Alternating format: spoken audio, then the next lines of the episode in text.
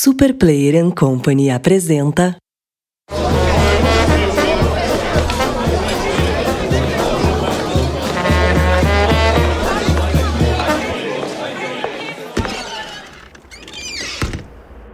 Introvertendo, um podcast onde autistas conversam.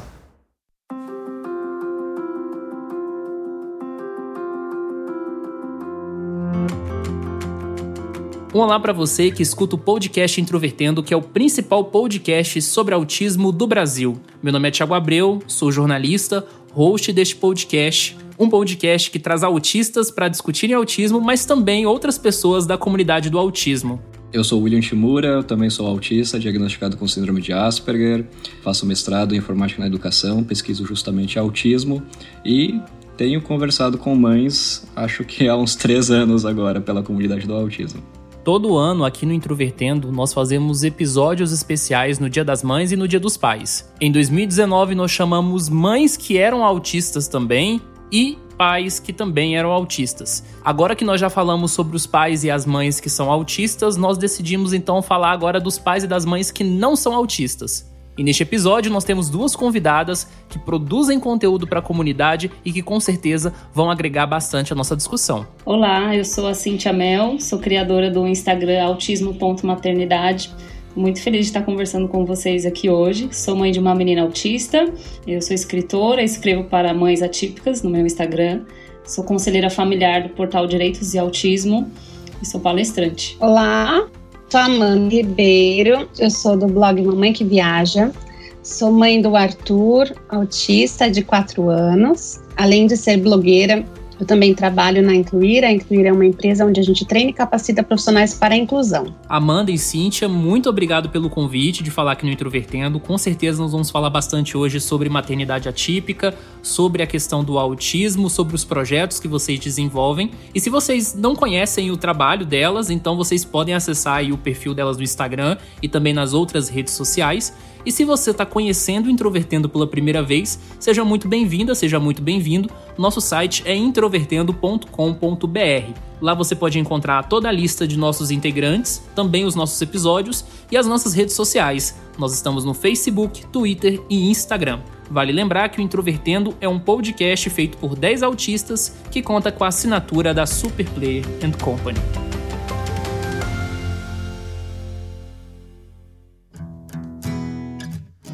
Acho que é importante a gente pelo menos entender um pouquinho sobre como que foi né, esse processo de descoberta para vocês. A gente sabe que algumas mães podem até é, passar por um período um pouco difícil, né? Realmente é, não é todo mundo que sabe sobre autismo antes de ter um filho com autismo. Eu mesmo não sabia o que, que era autismo antes de ser diagnosticado com autismo, na verdade. Então eu queria saber um pouco mais de vocês, a Cíntia e da Amanda também, é, como que foi esse processo né, de descobrir, ter o diagnóstico, né, ter um filho diagnosticado com autismo? Se foi fácil, se foi difícil, como que foi? Não foi nada fácil, acredito que não seja fácil para nenhuma mãe. Já tinha dois filhos na época, dois meninos neurotípicos e minha terceira gestação ocorreu tudo bem e ela se desenvolveu dentro dos padrões esperados até um ano. E com um ano eu percebi que ela estava com um pouquinho de atraso na fala, ela dizia mamã, dizia papá, mas como eu já tinha dois filhos, eu já meio que esperava, né, em determinadas etapas que ela começasse a fazer isso ou aquilo. Então, levei ao pediatra, o pediatra dizia: não, tá tudo bem, ela é menina, a menina se desenvolve diferente, cada criança é uma, né? Cada, cada criança tem um, um tempo para se desenvolver, mas tava demais. Então, ela com um ano e seis meses, eu levei na pediatra, disse, ela não tava andando ainda. Então, eu disse: olha, um ano e meio já, ela precisa começar a andar. O pediatra disse: mãe, você não está é, estimulando ela. Provavelmente está faltando estímulo da sua parte, então paciência, espera até dois anos. Mas assim, dois anos era um período para mim inaceitável. Mas assim, não fazia ideia nenhuma de que pudesse ser autismo. É, voltei para casa, frustrada com, com a resposta da pediatra, procurei no Google e escrevi atraso para andar. E, meu, na hora, assim, a primeira coisa que aparece é autismo, transtorno do espectro autista. Foi um choque e eu falei: não, ela não é autista, porque na minha concepção, autismo era uma pessoa que ficava se balançando para frente, para trás, uma pessoa que não sorria, que não tinha emoções. Eu tinha essa ideia de autismo, né? Não sei da onde eu tirei essa ideia, mas eu tinha, porque eu não conhecia nenhum autista, nenhuma família que tinha uma pessoa autista.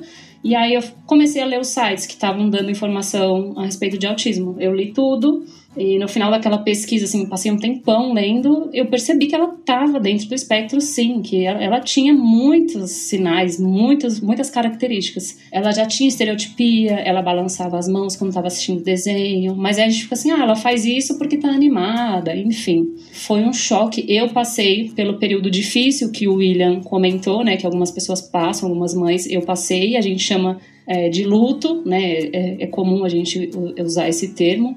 Foi um período de luto. Eu fiquei quatro meses chorando. Assim, eu não conseguia me movimentar, não conseguia nem agendar consulta, nem nada. Assim, eu fiquei quatro meses chorando, com medo do que vai ser do futuro, enfim, foi terrível, muito difícil. Eu sou uma pessoa privilegiada, tenho uma família que me apoia muito, tenho um esposo muito companheiro, mãe, avó, eu tenho uma, uma, uma rede de apoio muito boa e mesmo assim eu não conseguia contar para eles. Eu tive que passar esse período sozinha, assim, sabe, maturar aquilo primeiro para depois era eu me sentia como se tivesse caído num, num, num, poço fundo assim. Era uma coisa muito solitária. É difícil é ruim mas foi necessário para mim. Foi o meu tempo para respirar e conseguir agendar uma consulta por exemplo. Hoje eu olho para trás não me arrependo de ter ficado esses quatro meses chorando assim me despedaçando pela casa porque depois que passou, assim, aí você se transforma. Eu me transformei, assim, eu me tornei outra pessoa e um dia acordei e falei, não dá mais para chorar. Já chorei o suficiente, eu acho que eu não tinha mais lágrima, então eu falei, não, agora chega e vamos partir para ação.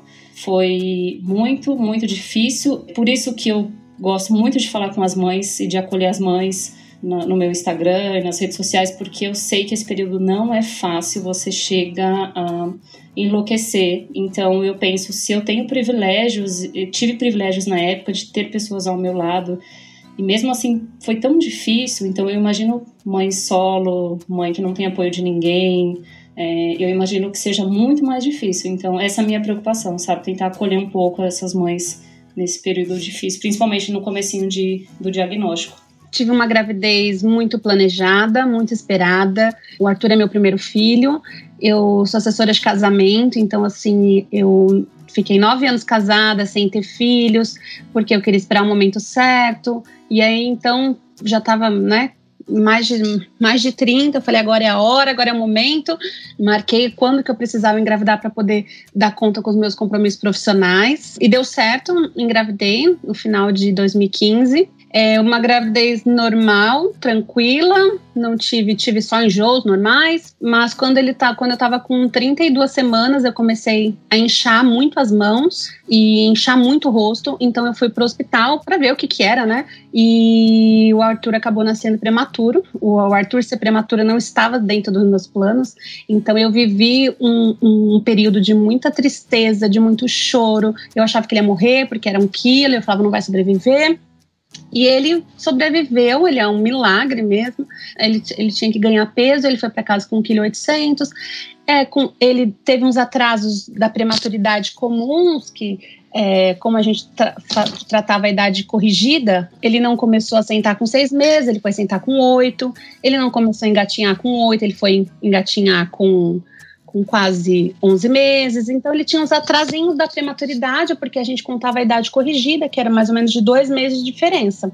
E quando ele estava com oito meses, ele teve uma convulsão febril, com 10 meses ele teve outra convulsão febril, e aí depois passou mais um pouquinho, com um ano ele teve mais uma convulsão febril, era só com febre, e aí, então nós fomos no neuro, o pediatra falava que era tranquilo, não indicou nem no neuro por conta das convulsões, mas nós fomos no neuro, quando foi na terceira convulsão, ele, ele sugeriu a gente dar um, um, anticonvulsivante. Eu fiquei com medo, é, não dei. Quando foi na quarta convulsão, falei, bom, agora eu vou dar. Porque o meu medo era ele ficar tendo muitas convulsões durante o dia.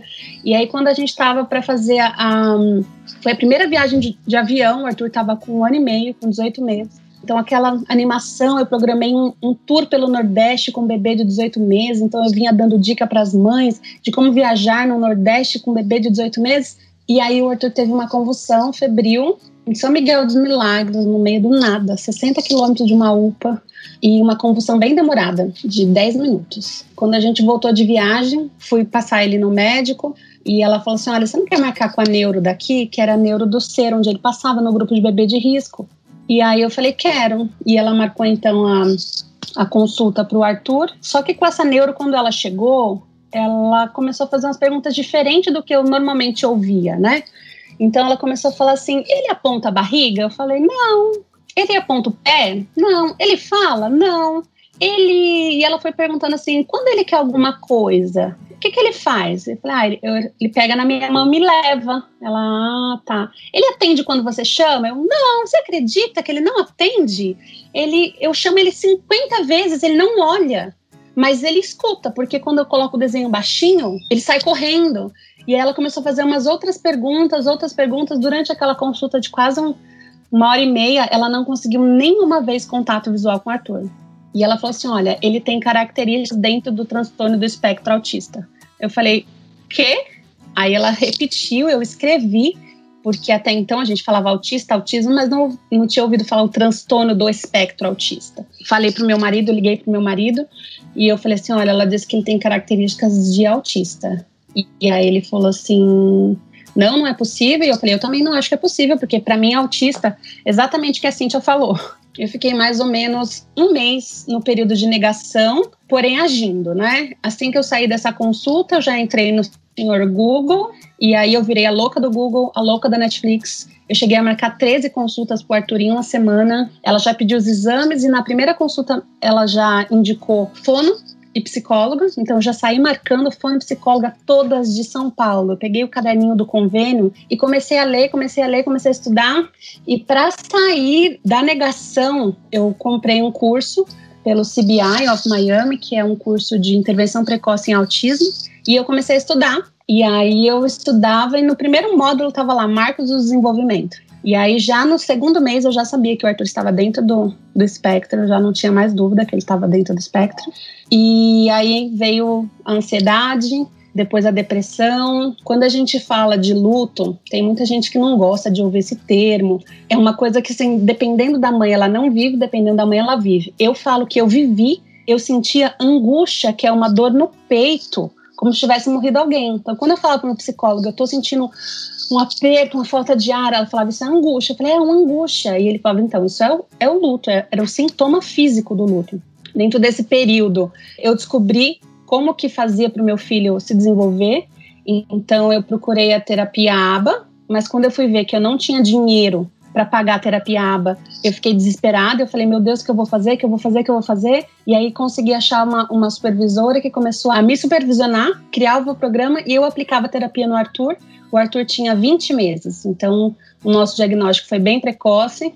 Ele, eu comecei as intervenções dele com 20 meses e eu aplicava 3 a 4 horas de aba por dia no bebê. Eu achava que eu ia resolver o autismo em alguns meses e que ia era uma coisa passageira, até entender que eu que não era assim, que não tinha cura. Foi um, um processo bem bem dolorido. O final assim de todo o processo de aceitação demorou mais ou menos 10 meses. Acho interessante da experiência de, eh, de vocês duas aqui notar que o quanto esses marcos que, é claro, a gente, quando a gente fala de marcos de desenvolvimento, a gente não está falando só também de andar e falar. Mas mesmo quando andar e falar é evidente, ainda assim esse protocolo de checagem de autismo ele não é popular entre profissionais, né, para já alertar as mães que possivelmente o seu filho se trata é, de um caso de autismo. E no caso, por exemplo, né, que a Amanda relatou, essa questão de não olhar de volta, por exemplo, né, isso é uma característica natural de uma criança de desenvolvimento típico e que não se tem é, bem divulgado essas informações que já poderia ter sido um indicativo, né? Então há muito cuidado, principalmente quando você tem uma preocupação, né, se o seu filho ele está atrasado no desenvolvimento, aí você vai para um profissional e aí no profissional te fala que, ah, não, é, é assim mesmo, ah, não, é porque cada criança tem o seu tempo, etc. Na verdade, a gente tem que tomar muito cuidado com esse tipo de informação que a gente ainda tem muito que conscientizar sobre autismo justamente por causa dessas, é, desses acontecimentos. Primeiro que ninguém ensina a gente a ser mãe, né? Tipo, você tem um monte de Bíblia, a Bíblia do bebê, mas assim, na prática, quando chega na hora, eu lembro que uma vez eu tava com meu filho engasgado e meu marido passando o livro assim para saber como é que desengasgava. Tipo, olha que louco. Porque assim, na prática ninguém ensina a gente como, como, como ser mãe, porque é, é muita coisa. E analisar esses, esses que são detalhes, na verdade, sem saber, tipo, a gente, a gente não tem como, como imaginar isso. Primeiro que ninguém quer que o filho tenha nada. Então a gente não fica procurando, né, coisas diferentes na criança. Muitas mães acabam até se culpando e falam: "Nossa, por que, que eu não percebi?". Eu no meu caso, eu não me culpava, eu não me culpo até hoje por conta da prematuridade. Então, assim, no meu caso, a prematuridade ela tampou os meus olhos. Eu tinha uma criança que já tinha um atraso de nascença, então é, eu não tinha mesmo como saber. Se, se eu não soubesse depois, tanto que eu estudei depois, eu não tinha como saber. Se o Arthur não tivesse tido as convulsões, eu nem sei com que idade que ele iria é, passar num neuro, por exemplo, porque acho que aquele negócio da prematuridade ia ficar muito ali na vista. E, mas é uma coisa que as mães precisam saber e ler e aprender, tipo, mais umas coisas para a gente estudar mesmo é, na maternidade, porque realmente é, é, muita coisa e as mães não sabem. Amanda disse que o que tampou, né, o que escondeu o, o, o autismo dela foi a prematuridade. No meu caso, eu já tinha dois filhos típicos, então não era mãe de primeira viagem, é, e eu vejo hoje o que tampou os meus olhos é, foi a pediatra eu levava minha filha na pediatra, ela dizia: Não, tá tudo bem, não é nada, é porque é menina. Ela chegou a me dizer: É porque você tem dois filhos meninos e a menina é diferente. E aí, uma coisa que é muito importante a gente pontuar aqui é o seguinte: quando se fala em menina, as pessoas dizem: Ah, mas menina é mais quietinha, menina é um pouco mais tímida. Eu ouvi muito isso de muitas pessoas, então a gente tem que ficar atentos o, o que é uma, uma menina quietinha ou o que pode ser algum transtorno, né? Eu não tinha maturidade na época para dizer, peraí, ela é médica, mas pode ser que ela esteja errada. Prestem atenção nisso, mesmo que às vezes é um médico que você já conhece há anos, já cuida dos seus outros filhos, mas a gente sabe que muitos pediatras no Brasil, infelizmente, não têm esse preparo para diagnosticar o autismo. A história do pediatra é o mais comum de todos. A gente espera muito dos pediatras, porque eles são médicos. Mas quando você conversa com um pediatra como amigo, como eu já fiz, eles falam assim, Amanda, a gente não, a gente não é muita coisa para estudar. Então, assim, ela fala assim, nos meus todos os anos que eu estudei, eu estudei tipo, sei lá, dois módulos de deficiência no geral. A gente não, não se aprofundou. Então, os médicos hoje, eles, muitos não têm ainda treinamento mesmo e capacitação para fazer um diagnóstico de autismo. Então, isso atrapalha muito, muito, muito as famílias. Eu tenho um sobrinho que é autista e ele só recebeu o diagnóstico com seis anos, por conta de, de muitos e muitos profissionais que falavam que ele não tinha nada, porque ele é um, um autista nível 1, um autista que fala, né, que demorou assim muitos anos é, agora, assim, tá com muitos, muitos atrasos. E uma vez que vocês tiveram que correr atrás também desse conhecimento, né, de aprender, ao longo do tempo vocês também começaram a desenvolver esse trabalho na internet, falando com outras pessoas, com outras mães, né, com outras pessoas que estão passando por um processo que vocês já passaram. Qual rede social ou qual forma de produção de conteúdo vocês gostam mais? Se é um texto, se é uma, um conteúdo em vídeo, o que, que é mais confortável para vocês? E a intenção de fazer isso foi justamente dar essa troca que vocês já tinham aprendido e poderiam passar esse processo para outras pessoas? Olha, no meu caso, a escrita é a forma que eu encontrei de me comunicar com as outras mães. Inicialmente foi a escrita, né? Eu comecei a escrever. Eu não conseguia conversar com, com os familiares, não tinha nenhuma amiga próxima, não sou uma pessoa de muitos amigos, sabe? Então, eu fui nas redes sociais atrás de outras mães que já tinham filhos autistas para saber. Eu falei, deixa eu ver como é que é, porque eu não, não tinha contato nenhum com nenhum autista, não fazia ideia. Eu sei que é uma coisa virtual, que é só mensagem. Algumas pessoas dizem, ah, mas é só mensagem no direct. Mas eu precisava tanto ler uma frase assim, sabe? Fica calma, isso vai passar, não é o fim do mundo. Então eu comecei através dos meus textos, alcançar algumas mães, né? Porque eu colocava hashtag e tal, então as mães começavam a ler os textos e elas diziam: Nossa, eu tô me sentindo assim, eu me identifico com isso que você tá falando. E a gente começava a conversar no direct e acontecia uma troca ali. Na verdade, eu, eu não sou eu que dou alguma coisa, eu recebo muito também. É uma troca assim, a gente conversa porque é muito importante e, e bom para a saúde mental da mãe conversar com outra mãe que vive o mesmo. Eu estou escrevendo um livro, não, não publicado, eu estou escrevendo ainda, e para mães atípicas, vai falar de autismo, de amor e de maternidade. Eu também fiz o podcast, mas é, não é tão maravilhoso assim como o de vocês, tá? Porque eu sou fã do podcast de vocês. Mas o principal é, é a conversa online com as mães. Eu tenho alguns grupos no WhatsApp também que eu criei para tentar unir um pouquinho mais as mães, né? Porque eu sei que tem mães que estão em locais afastados, pessoas que estão precisando conversar, desabafar, eu, é, e o WhatsApp ajuda, ajuda um pouco, assim, a, a unir essas pessoas. É, eu sei que me ajudou muito no começo, então com certeza ajuda outras mães a, a, conversar. Tem um grupo até que é nacional, é do Brasil todo, então tiveram mães que se encontraram pessoalmente, sabe? Moravam perto uma da outra, não sabiam, e elas marcaram um encontro, e foi muito legal ver isso, assim, que elas viraram amigas, e foi maravilhoso. Duas mães de autistas que estão compartilhando da vida delas. Para mim, acho que depende muito de cada coisa, mas assim, no começo eu usava muito o YouTube, os canais de YouTube dos profissionais para aprender. Então eu tenho muitas coisas que eu ensinei o Arthur a atender o nome dele. Eu falo que assim, hoje a gente tem muito material no YouTube de muita qualidade, de profissionais com muita qualidade, que ensinam muito e muito blog, né? Eu sou blogueira de viagens, então eu criei o meu blog para falar e dar dicas de viagem. Então, durante os dois primeiros anos, eu fiz muito isso. Então, meu, sempre o meu objetivo foi dar dicas de como viajar com crianças, gastando pouco, porque eu falo sempre assim, para resort é fácil, Quero ver você fazer uma viagem de cinco dias com mil reais. E a Amanda, então, eu queria saber um pouco mais, então, como que foi esse desafio para você, né? É, tendo uma criança com autismo, imagino que você é, ainda iria continuar, né? A, as viagens e a sua produção de conteúdo, mas é claro que o autismo pode assim estar envolvido né, com, com alguns desafios que você não teria com uma criança de desenvolvimento típico.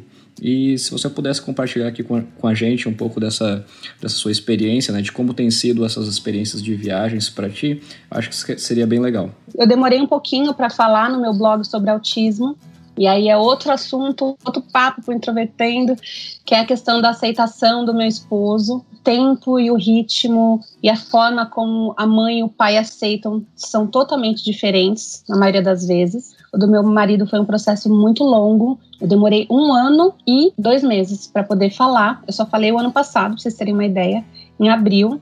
E foi quando eu falei assim, que eu falei assim, olha, eu preciso falar. Eu preciso ajudar outras mães com a minha experiência. Foi onde ele concordou, porque até então eu respeitava, né? O filho não é só meu. E ele foi, foi onde ele já, já estava no processo bem mais maduro de aceitação.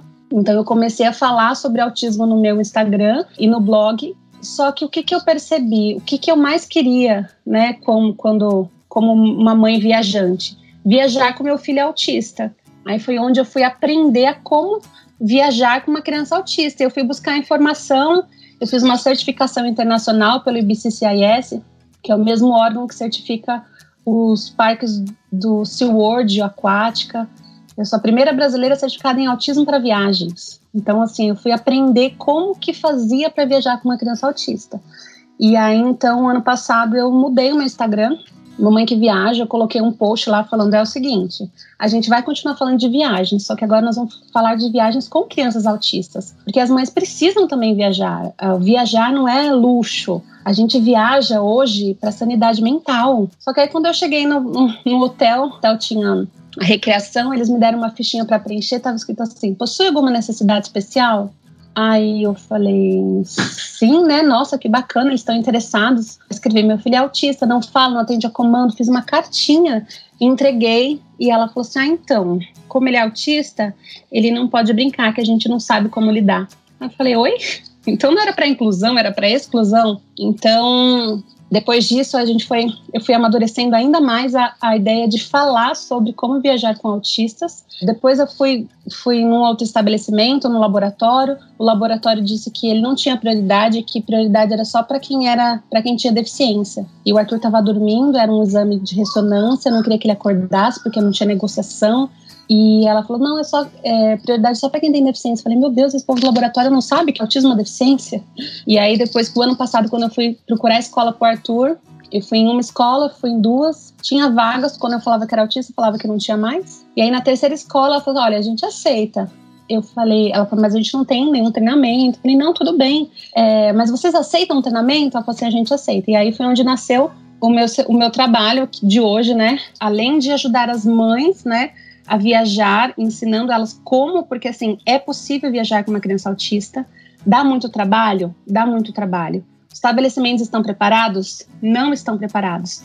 Mas hoje eu consigo fazer viagens com o Arthur, é, o Arthur, quatro anos. É, a última viagem que eu fiz foram de 12 dias. a gente trocou cinco vezes de hotel. Eu não tive nenhuma crise, nada, durante 12 dias. Então, hoje eu faço viagens perfeitas com meu filho autista, porque ele acostumou, claro, né? Porque a gente usa todas as técnicas de como fazer adaptação de ambiente, como fazer história social, como dar previsibilidade. Então, hoje, além de, de fazer esse trabalho na Incluir e ajudar as mães, eu falo que a parte que eu mais gosto de tudo isso é acolher mães, assim como a Cíntia. Não escrevo tão bem quanto ela, porque assim, ela escreve exatamente o que nós, mães de autistas, estamos pensando. Ela, ela tem essa capacidade, parece que ela está dentro da mente da gente, assim, da cabeça. É, mas eu tenho feito muito acolhimento de mães também. E a minha, o meu principal objetivo é para elas não passarem o que eu passei. Porque eu não tinha informação, porque eu não sabia como passar por aquilo. Então, hoje, o trabalho que a Cintia faz, ela, ela ajuda as mães a não caírem nesse buraco. Então, que é o que a gente precisa, desse acolhimento. E nada melhor que uma mãe que, tá, que já passou, falar: ó, não é assim, tipo, não precisa ser assim, pode ser assim, pode ser mais leve. Você precisa chorar, mas não é o fim do mundo. Então a gente a gente consegue acolher essas mães hoje. Meu principal objetivo é que elas não não passem pelo que eu passei, que consiga passar por essa fase de forma mais tranquila. Cíntia, você é mãe de três filhos, como você disse na introdução, e eu imagino que deve ter muito desafio na relação entre os três, não só por causa do autismo, mas porque são irmãos naturalmente. Queria saber como é isso em família. Existe sim, mas eu sempre contei para os meus filhos neurotípicos que a, a Bela, assim que eu soube, eu contei que a Bela era autista. Claro que eu não contei para o meu filho de 5 anos é, usando termos técnicos, falando sobre transtorno. Isso não faria sentido nenhum. Mas eu expliquei para ele que em certos momentos a Bela precisa, por exemplo, andar pelo corredor do apartamento, porque ela precisa fazer isso para ficar tranquila, ela gosta de correr de um lado para o outro para ficar calma. Então, a gente eu fui explicando alguns movimentos dela, é, por que ela precisa fazer isso diferente. Agora, já o meu filho que tem 10 anos, ele sabe o que é autismo. Ele foi a primeira pessoa que eu contei, é a primeira pessoa que eu consegui contar foi para ele. E assim, ele sabe o que é autismo, sabe falar do transtorno, sabe sobre as estereotipias. Ele se interessou pelo assunto, não porque eu enfiei goela abaixo, mas ele quis saber. É, e aí a gente descobriu que tinha um amiguinho autista na escola e ele começou a perceber mais a outra criança que era autista na escola. Ele contou para os amigos da escola que tinha uma irmã autista e ele começou a disseminar informação. É, então ele, ele tem mais compreensão do que o irmão de 5 anos, claro. E mas assim, eu percebo que é, a gente tem uma relação, eu e meus filhos e meu esposo, a gente tem uma relação muito aberta com as crianças. Então a gente não esconde nada e precisa ter um jogo de cintura para cuidar de uma criança autista tendo irmãos, claro, porque a criança autista vai demandar muito mais, precisa fazer terapia, a gente precisa ter muito mais paciência em coisas simples, rotineiras da vida, como, sei lá, beber água. Eu tive que ensinar a Bela a pegar no copo, a gente começou no copo de plástico, depois foi pro copo de vidro, é, hoje ela bebe segurando no copo de vidro sim, porque ela já tem essa autonomia, então eu tenho que parar lá na cozinha, baixar, mostrar para ela como que segura o copo, assim, são, são coisas que para uma criança neurotípica, você não precisa desse tempo, não precisa parar e ter tanta paciência e tal. Então, demanda muito mais. E eu dei um exemplo assim muito mínimo. A gente tem outras demandas, né? Mas assim, para se ter uma ideia. Então, é, precisa de mais tempo mesmo para essa criança autista. Só que você também não pode deixar os irmãos de lado, porque eles sentem muito. Então, é, eu recomendo para quem tem outros filhos que jogue limpo, sabe? Abra, a, a, conte para os outros irmãos, não esconda de forma nenhuma. É, eles precisam ser parceiros, sabe? Porque isso vai ser pro resto da vida. Até para que eles possam ter mais compreensão. A Bela, ela tem muito ciúme de mim, com o irmão de 5 anos. Então, se eu pego ele no colo e fico dando carinho e tal, e ela vê, ela sente ciúme e ela fica frustrada. E eu já percebi que ela não sabe lidar ainda com a frustração e com o ciúme. Eu não falei aqui ainda, mas a Bela é não verbal ainda. Então há essa dificuldade de comunicação, né? É, então quando ela vê que o irmão tá no meu colo, ela se frustra e começa a chorar, chorar, chorar. E geralmente ela entra numa crise Então é uma coisa prevista já. É, e aí o irmão de 5 anos não quer saber se ela é autista ou não, ele quer estar tá no colo da mãe, né? Tem isso também. Então eu não posso, é, nesse momento, dizer para ele: olha, sai, porque senão a Bela vai entrar em crise, certo? É, é, é, errado a gente fazer dessa forma. Então, quando eu, por exemplo, eu vejo que a Bela tá querendo colo, que ela tá com sono, alguma coisa assim, e o irmão também, e aí eu me divido com o meu esposo, entendeu? Eu falo, ó, eu pego um, você pega o outro, sabe? A gente tem que ter esse jogo de cintura pra. Eu não quero deixar a Bela entrar em crise, porque ela não sabe lidar ainda com esse sentimento de frustração e ciúme, e também não quero deixar o meu filho de 5 anos achando que, ah, porque ela é autista, então ela pode tudo, sabe? Eu tenho que abrir mão da minha mãe porque é, a, a, minha irmã é diferente. Eu falo pra ele, ela vê diferente algumas coisas, né? E tal. Não uso a palavra especial pros irmãos, dizendo, ah, a Bela é especial. Não uso essa palavra especial porque eles também são especiais. Não uso anjo para Bela, para me referir a Bela também, porque se eu fosse usar esse termo eu usaria com os três, com os meus três filhos. Eu, os três são anjos na minha vida, então é, eu acho que a gente precisa se atentar a algumas terminologias assim que a gente usa, não por mal, mas sempre lembrar que o irmão tá ali do lado, que mesmo que seja novinho, ele tá percebendo o que, o que tá acontecendo no ambiente. Já teve vezes de eu é, tá aplicando terapia na Bela, é, dentro do quarto que eu separei aqui no meu apartamento e eu fecho a porta e fico lá dentro com a Bela. E aí o irmão de 5 anos bate na porta e fala: Eu também quero fazer terapia, sabe? Ele quer, para ele, a terapia é um momento que a, que a irmã tá brincando com a mãe, então ele também quer brincar com a mãe. E aí eu, eu fiz uma rotina para ele, então ele também tem o horário dele, entrar no quarto e brincar com a mãe, porque terapia e brincadeira para ele ali é tudo, né, tudo diversão. E tem um ponto bem importante que geralmente é, eu converso com algumas mães e quando se tem um irmão bem mais velho, por exemplo, tem um, um neurotípico de, sei lá, 15 anos e um pequenininho de 3 anos autista. Rola uma pressão muito grande nesse irmão mais velho de, olha, você vai cuidar do seu irmão, sabe? Assim, rola um, é uma pressão indireta, mas isso acontece, assim. Então, ai, a mamãe vai ficar tão feliz se você cuidar do seu irmão, porque um dia a mamãe não vai estar mais aqui para cuidar do seu irmãozinho, você cuida dele e tal. A gente tem que tomar muito cuidado com isso também, porque são pessoas diferentes. Uma mãe, eu vou dizer de coração, agora uma mãe espera sim que um irmão cuide do outro, né? Assim, meu filho neurotipo cuidar da minha filha atípica, eu vou, nossa, eu vou estar super feliz, assim, na, na, minha velhice, né? Mas, assim, a gente não pode jogar, sabe, pro, pro irmão mais velho fazer terapia, ou tem que saber, sim, de autismo, você vai ter que saber cuidar, porque um dia eu não vou estar, é você que vai cuidar do seu irmão. Não, não é, não dá pra, pra fazer isso, sabe? É, tem que ter muito cuidado também em relação a isso. Eu percebo que, às vezes, o irmão, quando é mais velho, ele, ele fica, carrega essa culpa, sabe? Assim, essa culpa e esse peso de eu preciso cuidar do meu irmão porque é minha responsabilidade. Não é. Contudo, os irmãos, eles aqui em casa, eles se dão super bem. Como a questão do autismo é aberta, é, os irmãos brincam da forma que a Bela gosta, é, eles brincam, tem o pega-pega deles, que é do jeitinho deles, ela corre para um lado, corre para outro, eles ficam correndo atrás, fica todo mundo correndo, um pega, todo mundo pega, um pega o outro, não tem, não tem regra, e eles se divertem, ela dá risada. É, os irmãos são as únicas crianças que a Bela interage hoje muito assim, ela, ela curte os irmãos, sabe? Mesmo não falando, mesmo ela não atende ainda também quando é chamada pelo nome nem nada, mas eles sabem brincar de um jeito único assim deles.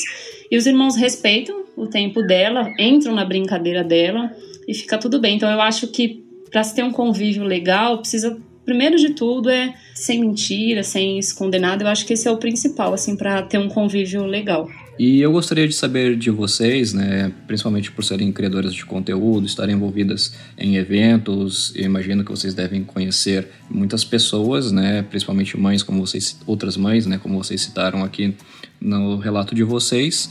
E também, claro, existem outros autistas também que são criadores de conteúdo, como no caso do Introvertendo aqui, eu também tenho um canal é, existem outras pessoas que têm páginas e blogs e etc., né, que são pessoas com autismo, já, claro, com um certo nível de autonomia, muitas vezes autistas adultos, né, que criam esse tipo de conteúdo. A comunidade do autismo, então, ela, é, podemos pensar assim, né, tanto que ela é composta tanto de mães, profissionais, pais e também, é claro, os, os próprios autistas.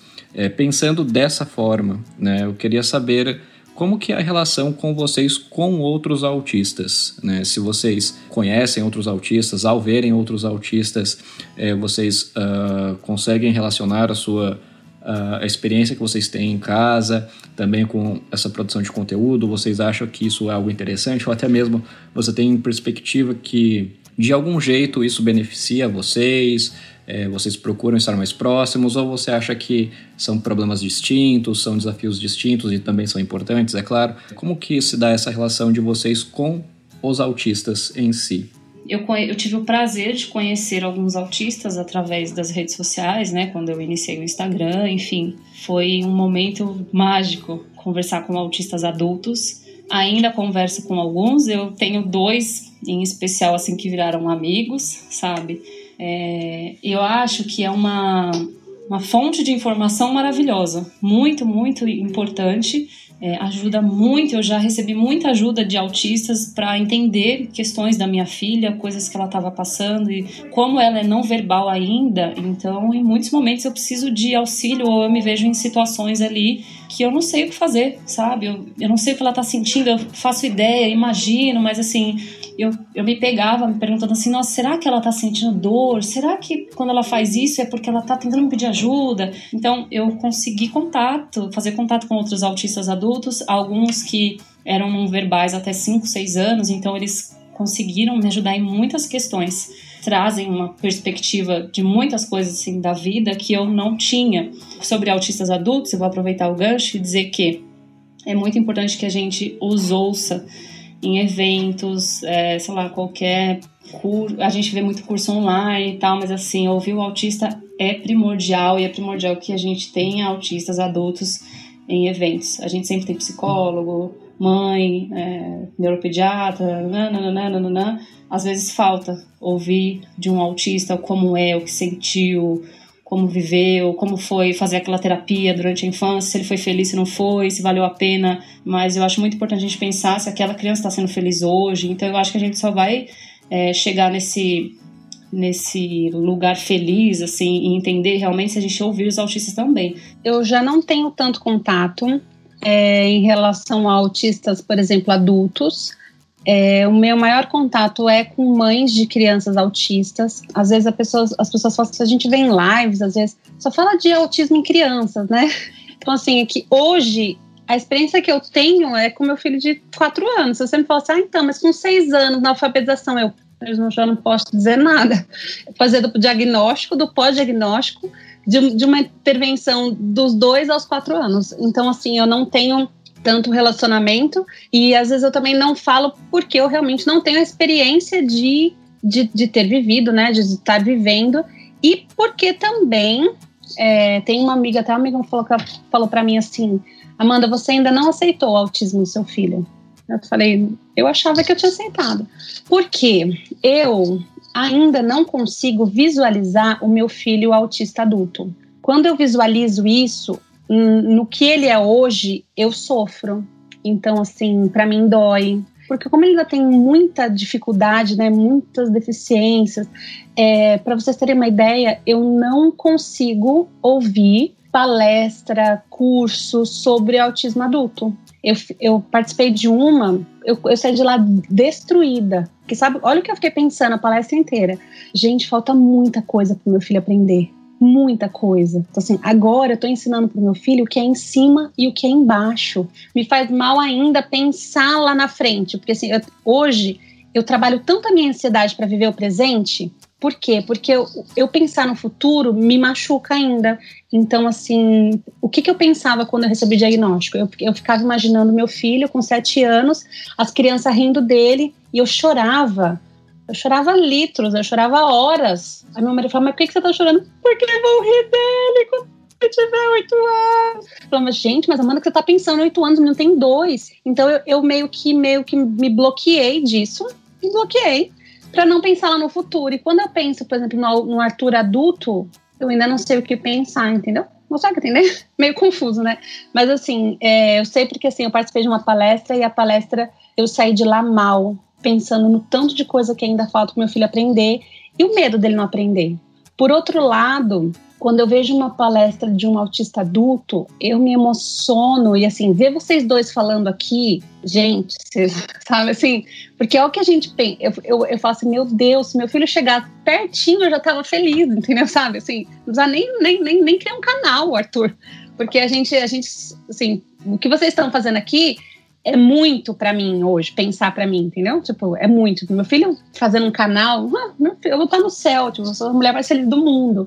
Não sei se é porque eu realmente não aceitei, mas ou é medo mesmo do futuro, ou é não querer me. não querer sofrer antecipadamente, sabe? Porque eu sei que se eu ouvir muito, eu sofro, porque eu já passei por isso, entendeu? Eu acho que tem uma questão, além de aceitação, é, eu acho que tem uma questão de quebra de padrão. Por exemplo, é, a gente sabe que o autismo ele é diferente para cada um, que existem vários níveis. Então a gente sabe que tem o autista que ele é super funcional, tem uma vida é, comum, às vezes só descobre que é autista na fase adulta. Tem o autista que é moderado e tem o autista severo, né? Então eu acho que quando é, a gente aceita o autismo, tem que estar preparado para o que vai vir. Eu também é, sofro muito com essa questão de pensar no futuro, né? Acredito que todas as mães é, acreditam, mas eu acho que é algo a se trabalhar com o tempo a gente precisa sim viver um dia de cada vez, mas a gente precisa quebrar um padrão. Por exemplo, a minha filha é ainda não verbal. Eu digo ainda não verbal porque eu acredito no potencial dela, acredito que ela possa vir falar um dia. Não sei se isso vai acontecer, pode ser que não aconteça também. Então eu preciso aos poucos e trabalhando isso dentro de mim que minha filha pode ser não verbal, pode ser que ela não fale e tá tudo bem, entende? Tá tudo bem se ela for autista não verbal, tá tudo bem se ela é autista moderado hoje. Precisa aceitar aquela criança como ela é, sabe, com o autismo que ela tem. É claro que a gente vai fazer intervenção, a gente vai fazer terapia para que ela se desenvolva e tenha uma vida tranquila e consiga ter autonomia e independência, mas assim, é muito difícil imaginar que seu filho não vai falar. Por exemplo, a minha pode ser que não fale. Mas é algo que a gente tem que trabalhar sim, sabe, com, com o que está acontecendo ali dentro de casa. Por isso que é muito importante que as mães façam terapia. As mães precisam de apoio, principalmente as mães. Eu falo mães, mas os pais, a família no, no geral. Mas as mães precisam de terapia tanto quanto a criança, porque se a mãe não está bem, a terapia não flui, o, o tratamento não, não funciona tão bem quanto podia funcionar se a mãe estivesse bem equilibrada, é, as mães precisam muito buscar a ajuda de um profissional, ter um terapeuta ali que acompanhe elas para que elas possam lidar com essas situações, aceitação, quebrar padrões, é, sem perder a, a, saúde mental, sabe? Eu acho muito importante enfatizar que mãe precisa de terapia também. Essa máxima da aceitação ser um processo também envolve autistas, né? Eu tive, na verdade, hoje nem tanto, mas problemas também com ansiedade, né? Como a Amanda falou. Pelo que eu entendi, a Amanda foi a nível de transtorno, então eu, eu nunca tive um CID relacionado à ansiedade mas eu consigo me relacionar em certa medida com essa questão do medo do futuro, dessa vontade de alcançar pontos, sabe, que muitas vezes parecem estar distantes do daquilo que eu pude alcançar. É claro que no meu caso é um contexto totalmente diferente, é no sentido de autonomia, no sentido né, do, do dia a dia. Você já tá numa perspectiva de mãe, mas eu consigo entender quando você fala que você ainda não conseguiu alcançar esse patamar de imaginar a vida adulta. Então eu acho que também é uma questão de processo, uma questão de você se dar ao tempo nesse sentido, que talvez daqui a dois, três anos você já tenha uma, uma visão diferente sobre isso. Eu espero, eu espero. É, como você falou, hoje, hoje eu tenho um CID, né? Eu já tenho um transtorno de, de ansiedade generalizada, com medicação, com várias medicações. Então, isso que a Cintia falou é muito importante, assim, é, da, das mães serem acolhidas no sentido de, de ter uma terapia para elas, até antes dos filhos, eu falo, porque é, gente doente não consegue cuidar de outra de uma criança, assim, a gente precisa de, ter a saúde mental estabilizada para poder para poder poder cuidar melhor, ajudar nas terapias, né? Então eu venho me tratando, mas eu espero chegar nisso, eu espero chegar e falar, tipo, independente de. Mas hoje eu ainda sofro, então, bem, sendo meio transparente, ainda sofre. E é o, é o tempo, né? Tipo, cada um vai estar tá num, num, num, num, num tempo mesmo. É, acredito que é o mais importante, com certeza, é você ter a, a, informação, né, no sentido de entender que se trata de uma criança com necessidades específicas, né, que não se trata de uma criança com desenvolvimento típico, e, é claro, buscar pelos recursos e todos os serviços que podem ser usufruídos né, de uma maneira, da maneira mais eficaz possível para você conseguir garantir a qualidade de vida do desenvolvimento do seu filho hoje e, é claro, também, como a Cintia bem pontuou, também os serviços necessários e o apoio necessário que estejam ao alcance para também a mãe e a família em geral, né, dessa pessoa que também é impactada pelo diagnóstico. Então, claro que cada, cada pessoa, cada família vai ter as suas estratégias, né, para isso, então acaba, eu, pelo menos na o meu entender, acaba sendo um pouco complicado de, de, de se possivelmente pensar em qual seria a estratégia ideal né, para isso, é um pouco difícil. O mais importante é ter a informação e a cada dia conseguir usar dessa informação da forma mais produtiva possível. Amanda e Cíntia, muito obrigado pela participação de vocês. Foi muito legal trocar essas experiências aí, ouvir um pouco da trajetória de vocês. Acho que tanto no meu caso quanto do William, que nós fomos diagnosticados na vida adulta, tem uma série de questões que nós não vivemos, né, inclusive né, em família. Então é muito legal ter essa troca com vocês, principalmente nesse contexto aí de Dia das Mães, que é uma data que a gente fala muito sobre maternidade. Muito, muito obrigado pelo convite. Eu adoro, gente, falar sobre autismo, assim, adoro, adoro. Pode me chamar quando vocês precisarem.